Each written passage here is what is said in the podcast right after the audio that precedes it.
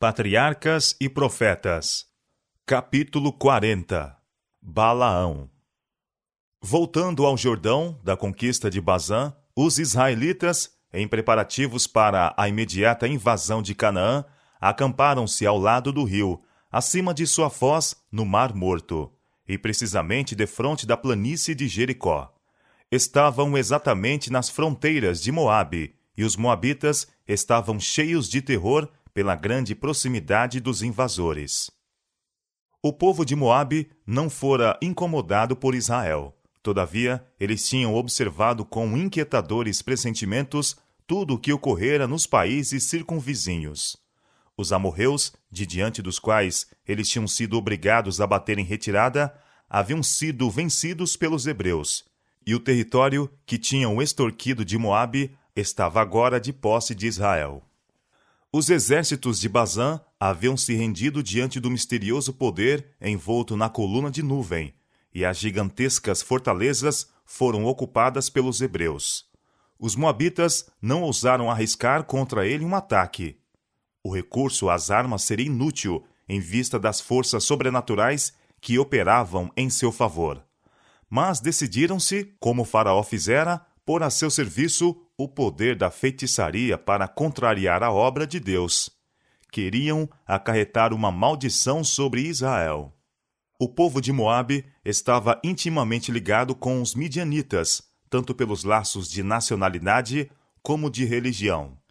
E Balaque, rei de Moabe, despertou os receios do povo aparentado e conseguiu sua cooperação em seus intuitos contra Israel, por meio da mensagem: Agora lamberá esta congregação tudo quanto houver ao redor de nós, como o boi lambe a erva do campo.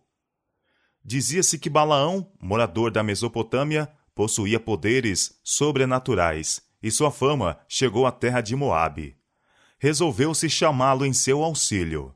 Nestas condições, mensageiros dos anciãos, dos Moabitas e os anciãos dos Midianitas foram enviados para conseguirem suas adivinhações e encantamentos contra Israel. Os embaixadores logo se puseram a caminho em sua longa viagem, através de montanhas e de desertos, para a Mesopotâmia. E encontrando Balaão, transmitiram-lhe a mensagem de seu rei. Eis que um povo saiu do Egito, eis que cobre a face da terra, e parado está defronte de mim.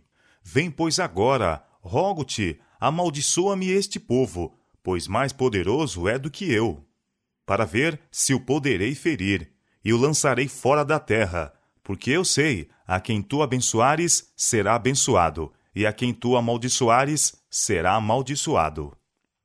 Balaão já havia sido um bom homem e profeta de Deus, mas apostatara e entregara-se à cobiça.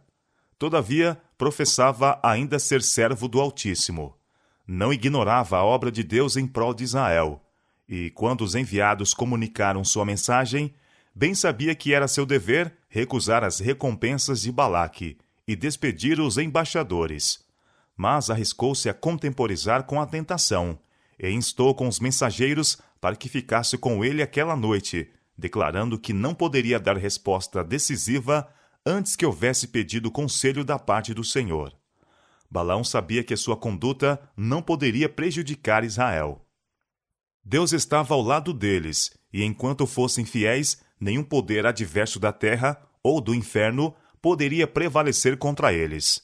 Mas seu orgulho fora lisonjeado com as palavras dos embaixadores. A quem tu abençoares, será abençoado, e a quem tu amaldiçoares, será amaldiçoado. As seduções e valiosas dádivas e a exaltação em perspectiva provocaram-lhe a cobiça. Avidamente aceitou os tesouros oferecidos, e então, ao mesmo tempo em que professava obediência estrita à vontade de Deus, procurou satisfazer os desejos de Balaque. À noite, o anjo do Senhor veio a Balaão com esta mensagem: Não irás com eles, nem amaldiçoarás a este povo, porquanto bendito é. Pela manhã, Balaão despediu relutantemente os mensageiros, mas não lhes referiu o que o Senhor dissera.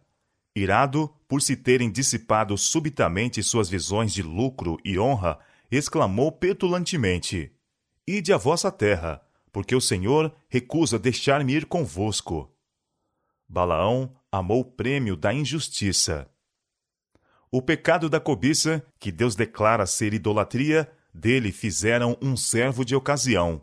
E mediante esta única falta, Satanás obteve inteiro domínio sobre ele. Foi isto que causou a sua ruína. O tentador está sempre a apresentar lucros e honras mundanas para aliciar os homens do serviço de Deus. Diz-lhes que são seus demasiados escrúpulos de consciência que os impedem de alcançar a prosperidade. Destarte, muitos são induzidos ao risco de saírem do caminho da estrita integridade. Um passo errado torna o outro mais fácil, e eles se tornam cada vez mais presunçosos. Farão e ousarão as mais terríveis coisas quando uma vez se entregarem ao domínio da cobiça e do desejo de poderio. Muitos se lisonjeiam com a ideia de que podem afastar-se da integridade estrita durante algum tempo, por amor a alguma vantagem mundana, e que, tendo conseguido seu objetivo, podem mudar sua conduta quando lhes aprouver. Esses tais se acham a enredar-se na cilada de Satanás e raramente escapam. Quando os mensageiros deram parte a Balaque da recusa do profeta a acompanhá-los, não deram a entender que Deus lhe proibira. Supondo que a demora de Balaão visava simplesmente conseguir uma recompensa mais valiosa, o rei enviou príncipes em maior número e mais dignos do que os primeiros, com promessa de mais altas honras, e com autorização de concordar com quaisquer condições que Balaão pudesse exigir.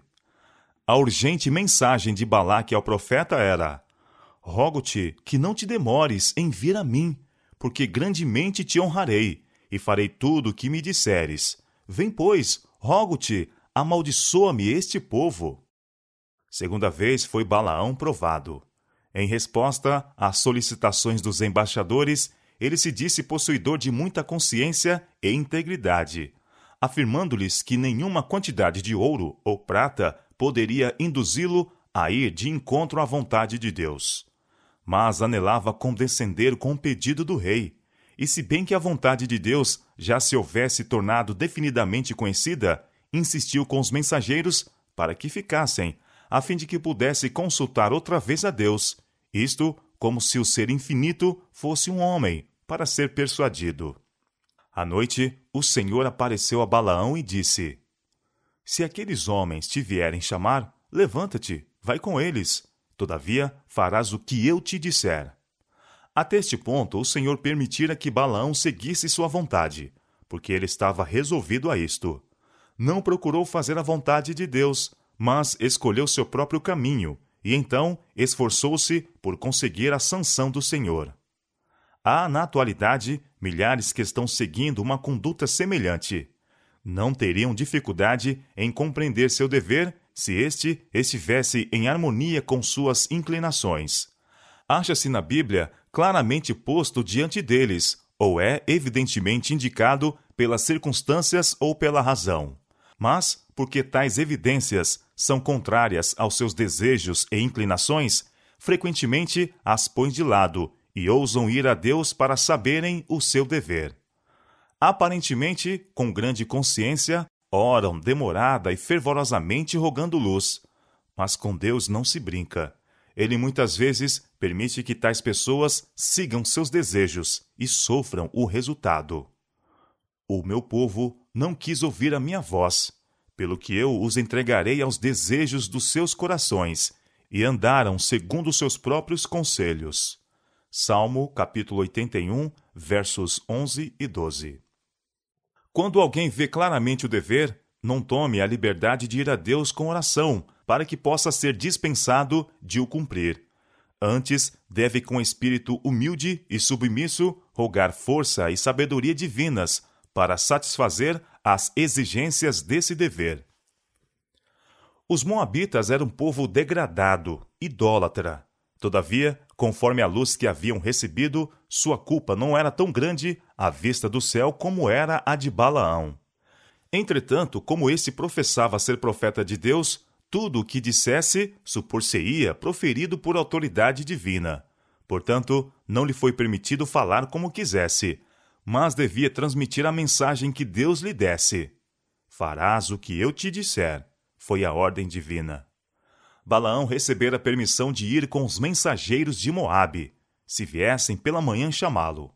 Mas, contrariados com sua demora e esperando nova recusa, partiram em viagem para seu país sem mais consulta com ele. Toda a desculpa para condescender com o pedido de Balaque fora agora removida. Mas Balaão estava decidido a obter a recompensa. E tomando o animal em que estava habituado a viajar, pôs-se a caminho. Temia que mesmo agora a permissão divina fosse retirada, e avançou ansiosamente, inquieto e receoso de que de alguma maneira deixasse de ganhar a cobiçada recompensa. Mas o anjo do Senhor pôs-se-lhe no caminho por adversário. O animal viu o mensageiro divino, que não era percebido pelo homem, e desviou-se da estrada para o campo. Com pancadas cruéis, Balaão o trouxe novamente para o caminho. Mas, outra vez, em um lugar estreito entre duas paredes, apareceu o anjo, e o animal, procurando evitar a figura ameaçadora, apertou o pé do seu dono contra a parede. Balaão estava cego à intervenção celestial e não sabia que Deus lhe estava obstruindo o caminho. O homem exasperou-se e, surrando a jumenta impiedosamente, obrigou-a a prosseguir. De novo, num lugar estreito, onde não havia caminho para se desviar, nem para a direita, nem para a esquerda, apareceu o anjo, como antes, em atitude ameaçadora. E o pobre animal, tremendo de terror, parou e caiu em terra sob aquele que o cavalgava. A raiva de Balaão não teve limites e com o bordão espancou mais cruelmente do que antes o animal. Deus então abriu a boca deste e, pelo mudo jumento, falando com voz humana, impediu a loucura do profeta. 2 Pedro, capítulo 2, verso 16. Que te fiz eu, disse o animal, que me espancaste estas três vezes? Furioso por ser assim estorvado em sua viagem, Balaão respondeu ao animal como se teria dirigido a um ser racional. Por que zombaste de mim? Oxalá tivera eu uma espada na mão, porque agora te matara. Ali estava um mágico professo, a caminho para pronunciar uma maldição sobre um povo inteiro, com o intento de paralisar sua força, ao mesmo tempo em que não tinha poder mesmo para matar o animal que cavalgava. Abrem-se agora os olhos de Balaão. Ele vê em pé o anjo de Deus com a espada desembainhada, pronto para o matar. Aterrorizado, inclinou a cabeça e prostrou-se sobre a sua face. O anjo lhe disse: Por que já três vezes espancaste a tua jumenta? Eis que eu saí para ser teu adversário, porquanto o teu caminho é perverso diante de mim. Porém a jumenta me viu e já três vezes se desviou de diante de mim. Se ela se não desviara de diante de mim, na verdade que eu agora te tivera matado, e a ela deixara com vida. Balão devia a conservação de sua vida ao pobre animal que tratara tão cruelmente. O homem que pretendia ser profeta do Senhor, que declarou estar de olhos abertos e ver a visão do Todo-Poderoso, estava tão cego pela cobiça e ambição que não pôde divisar o anjo de Deus, visível para seu animal. O Deus deste século cegou os entendimentos dos incrédulos. 2 Coríntios capítulo 4, verso 4. Quantos não se acham assim cegos? Arremessam-se em trilhas vedadas, transgredindo a lei divina, e não podem discernir que Deus e seus anjos estão contra eles semelhantes a Balaão, zangam-se com aqueles que querem impedir sua ruína. Balaão dera prova do espírito que o dirigia, pelo seu tratamento ao animal. O justo olha pela vida dos seus animais, mas as misericórdias dos ímpios são cruéis. Provérbios capítulo 12, verso 10. Poucos se compenetram quanto deveriam da pecaminosidade de maltratar os animais, ou deixá-los sofrer pela negligência. Aquele que criou o homem fez os animais irracionais também, e as suas misericórdias são sobre todas as suas obras. Salmo 145, verso 9. Os animais foram criados para servirem ao homem, mas este não tem direito de causar-lhes dor com tratamento rude ou cruel exigência. É por causa do pecado do homem que toda a criação geme e está juntamente com dores de parto. Romanos capítulo 8, verso 22. O sofrimento e a morte foram assim impostos não somente ao gênero humano, mas aos animais. Certamente, pois, ao homem toca procurar aliviar o peso do sofrimento que sua transgressão acarretou sobre as criaturas de Deus, em vez de aumentá-lo. Aquele que maltrata os animais porque os tem em seu poder é tão covarde quanto o tirano. A disposição para causar dor, quer seja ao nosso semelhante, quer aos seres irracionais, é satânica. Muitos não compreendem que sua crueldade haja de ser conhecida, porque os pobres animais, mudos, não a podem revelar. Mas, se os olhos desses homens pudessem abrir-se como os de Balaão, veriam um anjo de Deus em pé como testemunha para atestar contra eles no tribunal celestial. Um relatório sobe ao céu e aproxima-se o dia em que se pronunciará juízo contra os que maltratam as criaturas de Deus. Quando viu o mensageiro de Deus, Balaão exclamou aterrorizado: Pequei, porque não soube que estavas neste caminho para te opores a mim.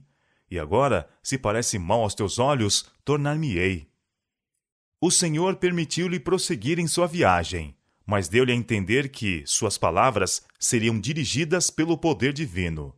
Deus queria dar prova a Moabe que os hebreus estavam sob a guarda do céu. E isto ele fez de modo eficaz quando lhes mostrou quão impotente era Balaão mesmo para proferir uma maldição contra eles, sem permissão divina. O rei de Moabe, sendo informado da aproximação de Balaão, saiu com grande acompanhamento às fronteiras do reino, para o receber. Quando se mostrou admirado com a demora de Balaão, em vista das ricas recompensas que o esperavam, a resposta do profeta foi: Eis que eu tenho vindo a ti. Porventura poderei eu agora de alguma forma falar alguma coisa? A palavra que Deus puser na minha boca, essa falarei. Balaão lamentava grandemente esta restrição. Temia que seu propósito não pudesse efetuar-se, porque o poder dirigente do Senhor estava sobre ele. Com grande pompa, o rei com os principais dignitários de seu reino acompanharam Balaão aos altos de Baal, donde ele podia avistar as hostes hebreias. Eis o profeta em pé, sobre o elevado monte, olhando por sobre o acampamento do povo escolhido de Deus. Mal sabem os israelitas do que está a ter lugar tão perto deles. Quão poucos conhecem o cuidado de Deus sobre eles estendido de dia e de noite. Quão embotadas são as percepções do povo de Deus. Quão vagarosos são, em todos os tempos, para compreenderem seu grande amor e misericórdia. Se pudessem divisar o maravilhoso poder de Deus constantemente exercido em favor deles, não se lhes encheria o coração de gratidão pelo seu amor e de temor ao pensamento de sua majestade e poder? Balaão tinha algum conhecimento das ofertas sacrificais dos hebreus e esperava que, sobrepujando-os em custosas dádivas, pudesse conseguir a bênção de Deus e conseguir a realização de seus projetos pecaminosos. Assim, os sentimentos dos moabitas idólatras estavam a obter domínio sobre sua mente. Sua sabedoria se tornara em loucura, nublara-se-lhe a visão espiritual. Trouxera sobre si a cegueira, rendendo-se ao poder de Satanás. Por indicação de Balaão foram erigidos sete altares, e ele ofereceu um sacrifício em cada um deles. Então se retirou a um lugar alto, para encontrar-se com Deus, prometendo tornar conhecido a Balaque o que quer que o Senhor revelasse. Com os nobres e príncipes de Moabe, o rei ficou ao lado do sacrifício, enquanto, em redor deles, se reuniu a ansiosa multidão, aguardando a volta do profeta. Ele veio finalmente, e o povo esperou as palavras que para sempre paralisariam aquele estranho poder exercido a favor dos odiados israelitas. Disse Balaão. De Arã me mandou trazer Balaque, rei dos Moabitas, das montanhas do Oriente, dizendo: Vem, amaldiçoa-me a Jacó, e vem, detesta Israel. Como amaldiçoarei o que Deus não amaldiçoa? E como detestarei quando o Senhor não detesta? porque do cume das penhas o vejo, e dos outeiros o contemplo. E eis que este povo habitará só, e entre as gentes não será contado. Quem contará o pó de Jacó e o número da quarta parte de Israel? A minha alma morra da morte dos justos, e seja o meu fim como o seu. Números capítulo 23, versos 7 a 10 Balaão confessou que viera com o propósito de amaldiçoar Israel, mas as palavras que proferiu foram diretamente contrárias aos sentimentos de seu coração. Foi constrangido a pronunciar bênçãos, enquanto sua alma estava cheia de maldições. Olhando Balaão para o acampamento de Israel, viu com espanto as provas de sua prosperidade. A ele haviam sido representados como uma multidão rude, desorganizada que infestava o país em bandos errantes, os quais eram uma peste e terror às nações circunvizinhas. Mas sua aparência era o inverso de tudo isto. Viu a grande extensão e o perfeito arranjo de seu acampamento, apresentando tudo os indícios de uma disciplina e ordem completas. Foi-lhe mostrado o favor com que Deus olhava a Israel e o caráter distintivo de povo escolhido seu não deveriam ficar no mesmo nível das outras nações, mas ser exaltados acima delas todas.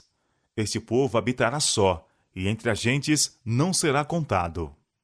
Na ocasião em que estas palavras foram faladas, os israelitas não tinham localização permanente, e seu caráter peculiar, usos e costumes não eram familiares a Balaão. Mas quão notavelmente foi cumprida esta profecia na história posterior de Israel. Por todos os anos de seu cativeiro, através de todos os séculos, desde que foram dispersos entre as nações, têm eles permanecido como um povo distinto. Assim, o povo de Deus, o verdadeiro Israel, embora disperso por todas as nações, não são na terra senão peregrinos, cuja cidadania está nos céus. Não somente foi mostrado a Balaão a história do povo hebreu como nação, mas ele viu o crescimento e prosperidade do verdadeiro Israel de Deus até o final do tempo. Viu o favor especial do Altíssimo acompanhando aqueles que o amam e o temem. Viu-os amparados pelo seu braço ao entrarem no escuro vale da sombra da morte. E viu-os saírem de seus túmulos coroados de glória, honra e imortalidade contemplou os resgatados, regozijando-se nas glórias imarcessíveis da terra renovada. Olhando para esta cena, exclamou: Quem contará o pó de Jacó e o número da quarta parte de Israel? E ao ver a coroa de glória em cada fronte, a alegria irradiando de cada semblante, e olhando para aquela vida intermina de pura felicidade, proferiu a solene oração: A minha alma morra a morte do justo, e seja o meu fim como o seu. Se Balaão tivesse tido disposição para aceitar a luz que Deus dera, teria então tornado verdadeiras para si as suas palavras. Teria de pronto cortado toda a conexão com Moabe. Não mais teria abusado da misericórdia de Deus, mas a ele teria voltado com profundo arrependimento. Mas Balaão amava o salário da injustiça e estava decidido a consegui-lo. Balaque tinha confiantemente esperado uma maldição que caísse como uma praga definhadora sobre Israel. E às palavras do profeta, exclamou com paixão: Que me fizeste? Chamei-te para amaldiçoar os meus inimigos, mas eis que inteiramente os abençoaste. Balaão, procurando fazer da necessidade virtude, diz haver falado, em atenção conscienciosa, para com a vontade de Deus, as palavras que foram forçadas aos seus lábios pelo poder divino. Porventura não terei cuidado de falar o que o Senhor pôs na minha boca? Balaque não pôde mesmo então abandonar o seu intento. Julgou que o espetáculo imponente apresentado pelo vasto acampamento dos hebreus houvesse intimidado de tal maneira Balaão que este não ousasse praticar suas adivinhações contra eles. Resolveu o rei levar o profeta a algum ponto onde visse apenas uma pequena parte das hostes. Se pudesse ser induzido a amaldiçoá-los em partes destacadas, todo o arraial logo seria voltado à destruição. No cimo de uma elevação, chamada Pisga, fez-se outra prova. Erigiram-se novamente sete altares, sobre os quais foram colocadas as mesmas ofertas que ao princípio. O rei e seus príncipes permaneceram ao lado dos sacrifícios, enquanto Balaão se retirou para encontrar-se com Deus. Foi outra vez confiada ao profeta uma mensagem divina, que ele foi impotente para alterar ou reter. Quando ele apareceu à multidão ansiosa e expectante, foi-lhe feita a pergunta: Que coisa falou o Senhor? A resposta, como antes, lançou terror no coração do rei e dos príncipes. Deus não é homem para que minta, nem filho do homem para que se arrependa. Porventura diria ele e não o faria? Ou falaria e não o confirmaria? Eis que recebi mandado de abençoar, pois ele tem abençoado e eu não posso revogar não viu iniquidade em Israel, não contemplou maldade em Jacó. O Senhor seu Deus é com ele e nele, e entre eles se ouve o alarido de um rei. Números capítulo 23, versos 19 a 21. Aterrado com tais revelações, Balaão exclamou: Pois contra Jacó não vale encantamento, nem adivinhação contra Israel o grande mágico tinha experimentado o seu poder de encantamentos, de acordo com desejos dos Moabitas. Mas com relação a esta mesma ocasião, dir-se-ia de Israel: Que coisa Deus tem obrado? Enquanto estavam sob a proteção divina, nenhum povo ou nação, embora auxiliado por todo o poder de Satanás, seria capaz de prevalecer contra eles. O mundo todo se maravilharia ante a obra admirável de Deus em prol de seu povo, de que um homem decidido a seguir uma conduta pecaminosa fosse de tal maneira dirigido pelo poder divino, que proferisse, em vez de imprecações, as mais ricas e preciosas promessas, na expressão da poesia sublime e exaltada. E o favor de Deus, manifesto a Israel nesta ocasião, deveria ser uma segurança de seu cuidado protetor aos seus filhos obedientes e fiéis em todos os tempos. Quando Satanás inspirasse homens maus a caluniar, a perseguir e destruir o povo de Deus, esta mesma ocorrência lhes seria trazida à lembrança e lhes fortaleceria o ânimo e a fé em Deus. O rei de Moabe, desanimado e angustiado, exclamou: Nem totalmente o amaldiçoarás, nem totalmente o abençoarás. Contudo, uma vaga esperança ainda ficou em seu coração, e resolveu-se a fazer outra tentativa. Conduziu então Balaão ao Monte Peor, onde havia um templo dedicado ao culto licencioso de Baal, o deus deles. Ali foi erigido o mesmo número de altares que antes, e ofereceu-se o mesmo número de sacrifícios. Mas Balaão não foi só, como das outras vezes, para conhecer a vontade de Deus. Ele não tinha pretensões à feitiçaria, mas, em pé ao lado dos altares, olhava ao longe sobre as tendas de Israel. De novo, o Espírito de Deus repousou sobre ele, e veio de seus lábios a mensagem divina.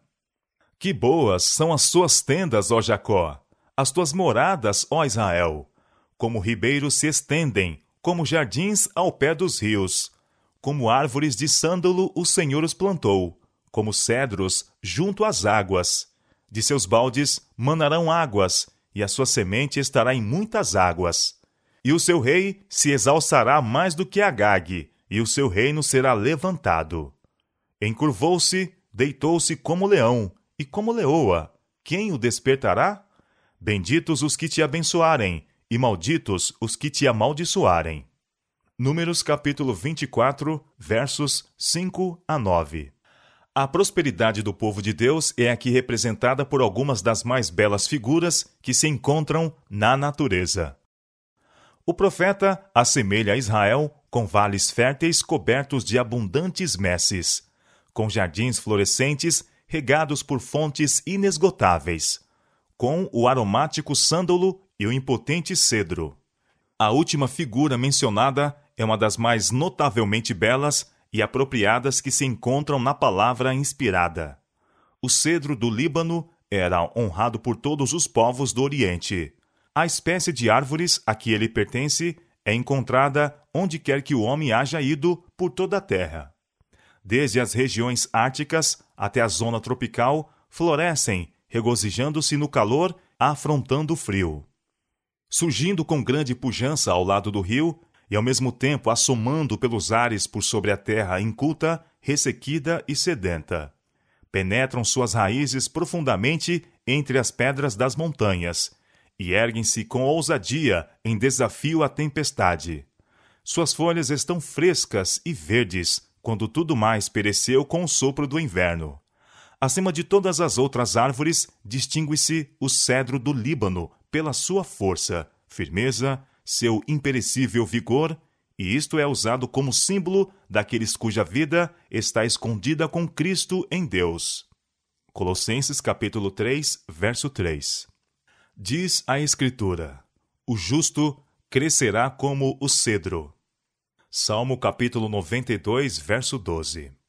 A mão divina exaltou o cedro como o rei da floresta. As faias não igualavam os seus ramos, e os castanheiros não eram como seus renovos. Nenhuma árvore no jardim de Deus se assemelhou a ele. Ezequiel capítulo 31, verso 8. O cedro é repetidas vezes empregado como emblema da realeza, e seu uso nas Escrituras para representar os justos mostra como o céu considera aqueles que fazem a vontade de Deus. Balaão profetizou que o rei de Israel seria maior e mais poderoso do que Agag. Este era o nome dado aos reis dos Amalequitas, que naquele tempo era uma nação muito poderosa. Mas Israel, sendo fiel a Deus, subjugaria todos os seus inimigos. O rei de Israel era o filho de Deus, e seu trono seria um dia estabelecido na terra, e seu poder seria exaltado acima de todos os reinos terrestres. Ouvindo as palavras do profeta, Balaque ficou dominado pela decepcionada esperança, pelo temor e raiva ficou indignado de que Balaão lhe tivesse dado uma mínima esperança de uma resposta favorável, quando tudo estava decidido contra ele. Considerou com escárnio a conduta transigente e enganadora do profeta. O rei exclamou iradamente: Agora, pois, foge para o teu lugar. Eu tinha dito que te honraria grandemente, mas eis que o Senhor te privou desta honra. Balaão respondeu que o rei tinha sido advertido previamente de que ele apenas poderia falar a mensagem que lhe fora dada da parte de Deus. Antes de voltar a seu povo, Balaão proferiu uma belíssima, sublime profecia acerca do Redentor do mundo e a final destruição dos inimigos de Deus. Vê-lo-ei, mas não agora. Contemplá-lo-ei, mas não de perto. Uma estrela procederá de Jacó, e um cetro subirá de Israel, que ferirá os termos dos Moabitas, e destruirá todos os filhos de Sete. Números capítulo 24, verso 17. E finalizou predizendo a completa destruição de Moabe e Edom, de Amaleque e dos Quenitas, não deixando assim ao rei Moabita nenhum raio de esperança. Decepcionado em suas esperanças de riqueza e honra, achando-se no desagrado do rei e estando cônscio de que incorrera no desprazer de Deus, Balaão voltou da missão que ele próprio desejara. Depois de chegar em casa, o poder dirigente do Espírito de Deus o deixou, e sua cobiça, que apenas estivera contida, prevaleceu. Estava disposto a recorrer a qualquer meio para ganhar a recompensa prometida por Balaque. Balaão sabia que a prosperidade de Israel dependia de sua obediência a Deus e que não havia meio para ocasionar seu transtorno senão induzindo-os ao pecado. Resolveu conseguir agora o favor de Balaque, aconselhando aos Moabitas o caminho de seguir a fim de acarretar maldição sobre Israel. Voltou imediatamente à terra de Moabe e expôs seus planos ao rei. Os próprios Moabitas estavam convencidos de que, enquanto Israel permanecesse fiel a Deus, ele seria o seu escudo. O plano proposto por Balaão era separá-los de Deus, induzindo-os à idolatria. Se pudessem ser levados a tomar parte no culto licencioso de Baal e Astarote, seu protetor onipotente tornar-se-ia seu inimigo, e eles logo seriam presa das nações cruéis e aguerridas em redor deles. Este plano foi prontamente aceito pelo rei, e o próprio Balaão ficou para ajudar a levá-lo a efeito. Balaão testemunhou o êxito de seu plano diabólico, viu a maldição de Deus sobrevir a seu povo e milhares caindo sob seus juízos. Mas a justiça divina, que puniu o pecado em Israel, não permitiu que os tentadores escapassem. Na guerra de Israel contra os midianitas, Balaão foi morto. Tiveram pressentimento de que seu fim estivera perto, quando exclamou: A minha alma morra da morte dos justos, e seja o meu fim como o seu. Mas não preferira viver a vida dos justos, e seu destino fixou-se com os inimigos de Deus. A sorte de Balaão foi semelhante à de Judas, e o caráter deles tem pronunciada semelhança entre si. Ambos estes homens experimentaram unir-se ao serviço de Deus e de Mamon, e defrontaram com malogro completo. Balaão reconhecia o verdadeiro Deus e professava servi-lo. Judas cria em Jesus como o Messias e uniu-se com seus seguidores. Mas Balaão esperava fazer do serviço de Jeová a escada pela qual adquirisse riquezas e honras mundanas. E fracassando nisto, tropeçou, caiu e foi quebrado. Judas esperava, pela sua ligação com Cristo, conseguir riqueza e posição naquele reino terrestre que, como acreditava, o Messias estava prestes a estabelecer. O malogro de suas esperanças impeliu à apostasia e ruína. Tanto Balaão como Judas haviam recebido grande luz e gozado privilégios especiais. Mas um simples pecado, que era acalentado, lhes envenenou todo o caráter e ocasionou a destruição de ambos. É coisa perigosa permitir que um característico infiel viva no coração. Um pecado acariciado, pouco a pouco, aviltará o caráter, levando todas as suas faculdades mais nobres em sujeição ao ruim desejo. A remoção de uma única salvaguarda da consciência, a condescendência com um mau hábito sequer, o descuido das elevadas exigências do dever, derribam as defesas da alma e abrem o caminho para entrar Satanás e transviar-nos. O único meio seguro é fazer nossas orações subirem diariamente de um coração sincero, como fazia Davi. Dirige os meus passos nos teus caminhos, para que as minhas pegadas não vacilem. Salmo capítulo 17, verso 5